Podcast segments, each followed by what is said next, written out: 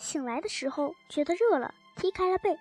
这时屋里一片漆黑，隔着布帘子看见外面已经点灯了。我忽然想起一件要紧的事儿，大声的问：“妈，你们是不是在吃饭？”这样混，他居然要吃饭呢！是爸爸的声音，跟着妈妈进来了，端起油灯放在桌子上，嘴还不停的动着，上面有油，是吃了回肉吗？妈吓唬我说：“你爸要打你了，玩病了还要吃。”我急了，说：“我不是要吃饭，今天我根本一天都没吃饭啊，就是问问你们吃饭了没有，我还有事情呢。”鬼事！妈妈把我又按到床上躺下。说身上还这样热，不知道你烧到多少度了。一会儿我去给你买药。我不吃药，你给我吃药，我就跑走。你可别怪我。瞎说。一会儿送妈吃完饭，给你煮点稀粥。妈不理会我，又回外屋去吃饭了。我躺在床上，心里着急，想着跟妞的约会。不知她来了没有？虽然不像白天的雨那样大。可是横胡同里没有可以躲雨的地方，整条胡同都是人家的后墙。我急得胸口发疼，揉搓着咳嗽了，一咳嗽，胸口就好像有很多针扎着那么痛。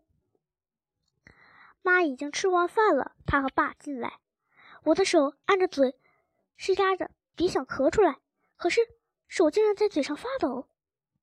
我发抖不是因为怕爸，我从今天下午一直在抖，腿在抖。手也抖，心也抖，牙也抖。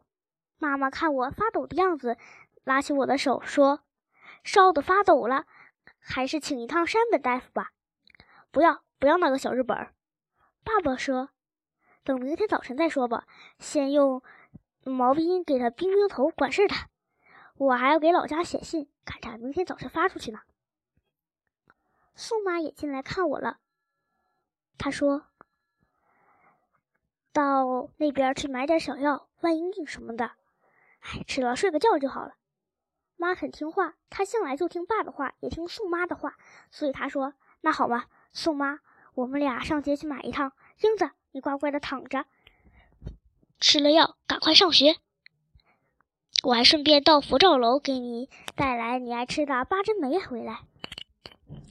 现在八珍梅已经不能够打动我了。”我听宋妈和妈撑着伞走了，爸也回厨房去了。我满心想着妞的约会，他等急了吗？他会失望的回去吗？我从被窝里钻出来，轻手轻脚的下地，头很重，咳嗽了，但是因为太紧张，这次没有觉得胸口发疼。我走到武器橱前，站住了，犹豫了一下，拉开了妈妈放衣服的那个抽屉。最里面、最下面是妈的首饰匣。妈打开首饰匣，只挑爸不在家的时候，他不瞒我和宋妈的。果然，首饰匣在妈的衣服底下压着。我打开，拿着金镯子在里面，我有点心跳，顺眼朝窗外望了一眼，窗外漆黑漆黑的，能看见我的影子。我看见我怎样拿出金镯子，又把首饰匣放回去，合上了抽屉。我的手是抖的，因为我要给秀珍他们做盘缠。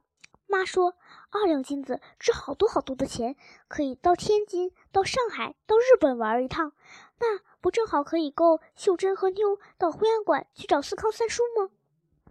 我这样一想，觉得很有理，便放心的把镯子套在了我的胳膊上。我再转过头，我的影子清楚了，不，吓了我一大跳，原来是妞，她在朝我招手。我赶出去，又说：“我真怕你在横胡同等我，就悄悄的吃完饭溜出来了。我等了你一会儿，你不来，我刚要回去，听见你妈和宋妈过去了，好像说要给谁买药，我不放心你，来看看你们家的门倒是没拴上，我就进来了。那我们快去吧，上哪儿去？就是你白天说的秀珍吗？”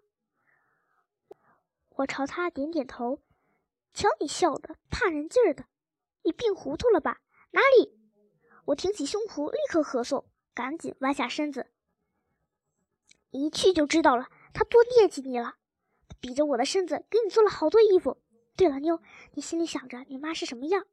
我想呀，要是她真思念我，也得像我这么瘦，脸白白净净的。是的，是的，你说的一点都没错。我们俩说着，就朝门外走。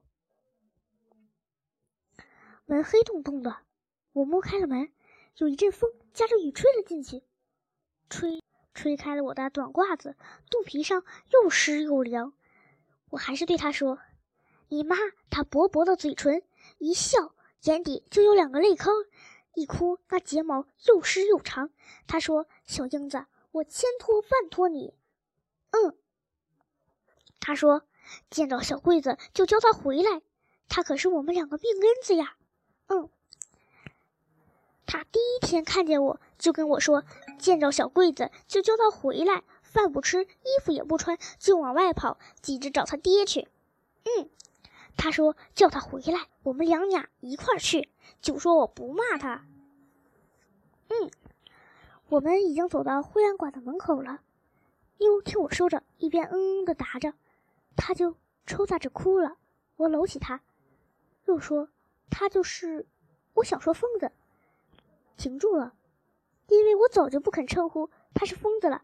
我又转了话口，人家都说他想你想疯了。妞，你别哭，我们进去。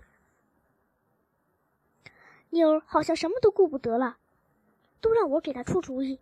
他只是一边走一边靠在我肩头哭，他也没有注意这是什么地方。